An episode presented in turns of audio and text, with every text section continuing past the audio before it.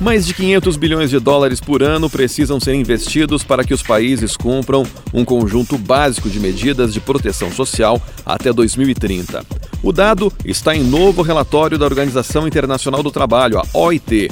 O estudo aponta que os gastos com cobertura de proteção social precisam aumentar drasticamente para garantir a cobertura universal de um conjunto básico de medidas de proteção social que inclui programas de transferência de renda para crianças, benefícios de maternidade para mães com crianças recém-nascidas, benefícios para pessoas com deficiência e pensões sociais para idosos.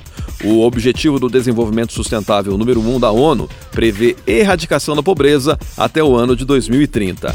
Segundo os autores do relatório, muitos países de renda média ou média alta têm capacidade interna para financiar esse piso. É apenas uma questão de vontade política.